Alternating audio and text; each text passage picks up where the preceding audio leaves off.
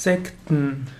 Sekten ist ein unklarer Begriff, ein heutzutage unklar definierter Begriff. Die Religionswissenschaft, die Theologie, ebenso die Soziologie äh, spricht nicht mehr von Sekten, sondern von an, verwendet andere Begriffe. Sekt, der Sektenbegriff ist im Laufe der Jahrtausende durch unterschiedliche, äh, ja, unterschiedliche Bedeutungen gegangen. Der Sektenbegriff in der Antike. Der Sektenbegriff war in der Antike ein wertneutraler Begriff.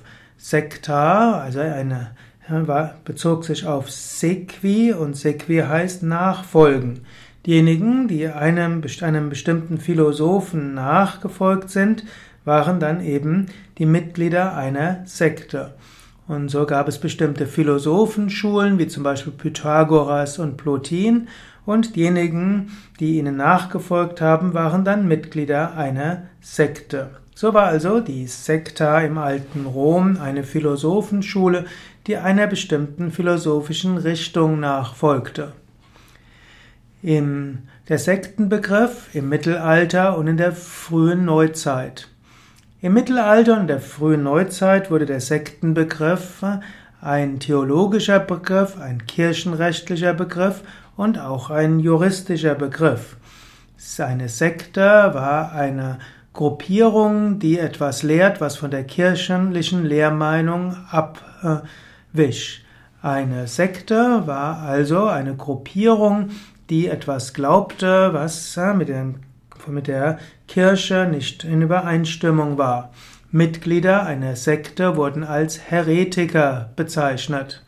Das heißt, hm, ein Heretiker war, Mitglied, war das Mitglied einer Sekte und die Sekte war also eine Gruppe von Heretikern, die eine bestimmte, etwas Bestimmtes glaubte, was der Kirche widersprochen hat. In diesem Sinne wurde zum Beispiel, wurden die Katharer als Sekte bezeichnet. In der frühen Neuzeit wurde der Begriff Sekte ein gewisser kirchlicher Kampfbegriff.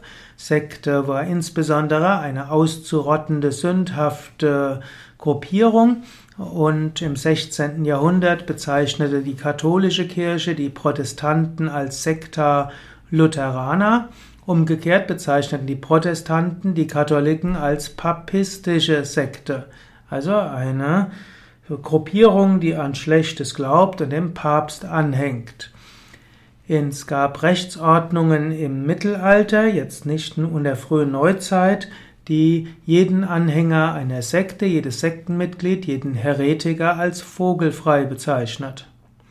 Man kann sagen, dieser mittelalterliche Kampfbegriff und der Kampfbegriff der frühen Neuzeit der Sekte schwingt manchmal in heutem unreflektiertem Gebrauch des Wortes Sekte.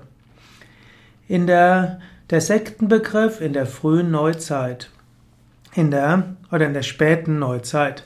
In der späten Neuzeit, im 19. Jahrhundert, gab es eine beginnende Religionswissenschaft und auch die Soziologie. Und die Religionswissenschaft versuchte hm, Unterbegriffe für die großen Religionen zu finden im Christentum boten sich die Konfessionen an, aber Konfession ist ein Bekenntnis und Konfessionen gibt es eigentlich nur im Christentum. Und so kamen die Religionswissenschaftler auch auf die, so die Soziologen auf die Idee, jede Untergruppierung einer Religion als Sekte zu bezeichnen. So wurden zum Beispiel gesagt, dass es zur Zeit von Jesus Christus verschiedene Sekten gab, wie die Pharisäer, die Zeloten, die Sadduzäer und die Essener. Diese werden, wurden im 19. Jahrhundert als die jüdischen Sekten bezeichnet. Auch die Untergruppierungen des Protestantismus in Amerika, die Methodisten, die Baptisten und so weiter, wurden als Sekten bezeichnet. Auch bezüglich des Hinduismus wurden die unterschiedlichen Strömungen wie Shaivismus, Vaishnavismus, Shaktismus als Sekten bezeichnet und äh, so folgten viele Indologen auch dieser Sichtweise. Sogar Swami Shivananda schreibt, dass der Hinduismus verschiedene Sekten hat und meint das als wertneutralen Begriff äh, der Unterteilung. Also der religionswissenschaftliche und soziologische Begriff Sekte des 19. Jahrhunderts bis Mitte der 50er Jahre des 20. Jahrhunderts versuchte den Begriff wertneutral zu bezeichnen.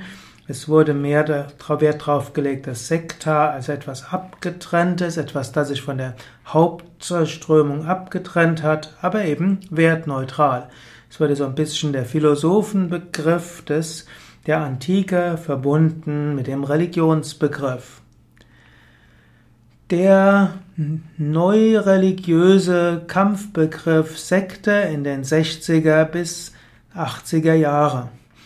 In den 50er, 60er und 70er Jahren kamen verschiedene neureligiöse Gruppierungen in den Westen, nach Europa, nach Amerika.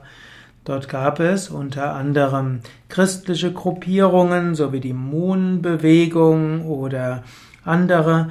Es gab äh, indische Bewegungen wie die transzendentale Meditation, die Hare Krishnas und Osho.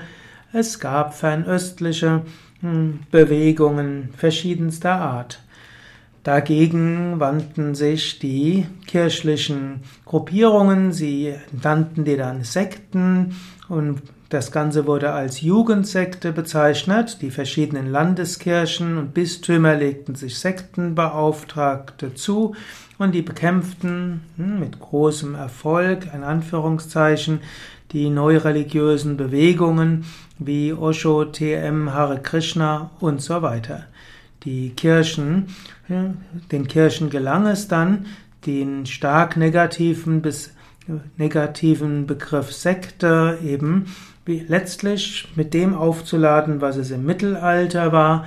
Sekte ist etwas Schlimmes, äh, Sekte ist etwas, was bekämpft werden muss, Sekte sind Menschheitsverführer und dagegen muss man kämpfen. Hm, die meisten Menschen hm, übernahmen diesen Begriff unbewusst, ohne es zu hinterfragen, ohne sich zu bewusst zu machen, dass sie hm, letztlich einen kirchlichen Begriff benutzt haben, obgleich die Menschen in den 60er, 70er, 80er Jahre äh, niemals gedacht hätten, dass Heretiker Schlimmes sind, aber Sekten waren eben etwas Schlimmes. Die Wende in den 90er Jahren. In den 1990er Jahren setzte der Deutsche Bundestag eine Enquete-Kommission ein, die hieß zunächst mal sogenannte Sekten- und Psychogruppen und diese Enquete-Kommission kam zum Schluss, dass von staatlicher Seite der Begriff Sekte nicht verwendet werden sollte. Der Begriff Sekte kam eben aus der Zeit der Inquisition, war die Zeit, wo Andersgläube bekämpft wurden und eine aufgeklärte, pluralistische Gesellschaft sollte nichts zu tun haben mit einem Begriff, der, der aus der Bekämpfung von Andersgläubigen hm, folgt. In, seit dem Jahr 2000 wird der Begriff Sekte von staatlicher, wissenschaftlicher und kirchlicher Seite nicht oder kaum mehr verwendet. Die Sektenbeauftragten haben andere Namen angenommen, sie heißen Beauftragte für Weltanschauungsfragen und sie sind heute die Stellen der kirchlichen Weltanschauungsbeauftragten sind heute nicht mehr besetzt mit solchen, die Andersgläubige bekämpfen wollen, sondern sie sind meistens mit tolerant denkenden Menschen besetzt, die Interesse haben, andere Haltungen kennenzulernen. Natürlich, es geht dann weniger um den Glauben, sondern also es geht weniger darum, andere Glaubensrichtungen zu bekämpfen, aber natürlich auf religiösen Gebieten, auf dem Psychogebiet gibt es immer Gruppierungen, die fundamentalistisch, radikal oder sogar gewalttätig sind, die psychische Gewalt ausüben können und für ihre Mitglieder schädlich sein können. Leider wird heute der Begriff Sekte umgangssprachlich weiter verwendet, er wird in den Medien weiter als Kampfbegriff bezeichnet, auch Politiker benutzen den Begriff Sekte als etwas Schlechtes und zu bekämpfendes. Auf eine gewisse Weise ist manchmal zu bedauern, dass der Begriff Sekte jetzt von der Wissenschaft abgelehnt wird, denn es gibt keine Definition von Sekte. Man kann also jeden als Sekte bezeichnen und damit denunzieren und es gibt keine Möglichkeit, sich wirklich dagegen zu wehren.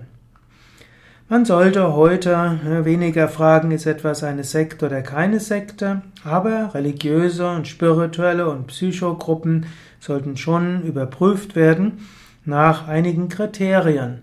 Wie stark ist der Kult um die spirituelle Leiterpersönlichkeit? Wie viel Selbstständigkeit haben die Mitglieder? Wie werden Entscheidungen getroffen? Wie groß ist der Lebensstilunterschied zwischen den Menschen, die höher stehen und den Menschen, die weniger hoch stehen? Wie, äh, wie wird mit Menschen umgegangen, die diese Gruppierungen wieder verlassen wollen? Was wird diesen Menschen versprochen? Wie gehen die Menschen untereinander um? Wie ist der Zugang zu Menschen anderer spiritueller, religiöser Überzeugungen? Und wie ist auch die Grundeinstellung der Gruppierungen zu Staat, Gesellschaft, Schule, Politik und so weiter. Und da gibt es durchaus Gruppierungen, hm, die man genauer in Acht nehmen sollte, vor denen man sich in Acht nehmen sollte. Und es gibt andere Gruppierungen, die das hm, große spirituelle Leben in der Gesellschaft bereichern, auch wenn sie etwas ganz anderes glauben als andere, etwas ganz anderes praktizieren als andere und auch äh, wenn sie vielleicht Überzeugungen haben, die man für sehr schräg hält. So wie Jesus gesagt hat, an ihren Früchten solltet ihr sie erkennen.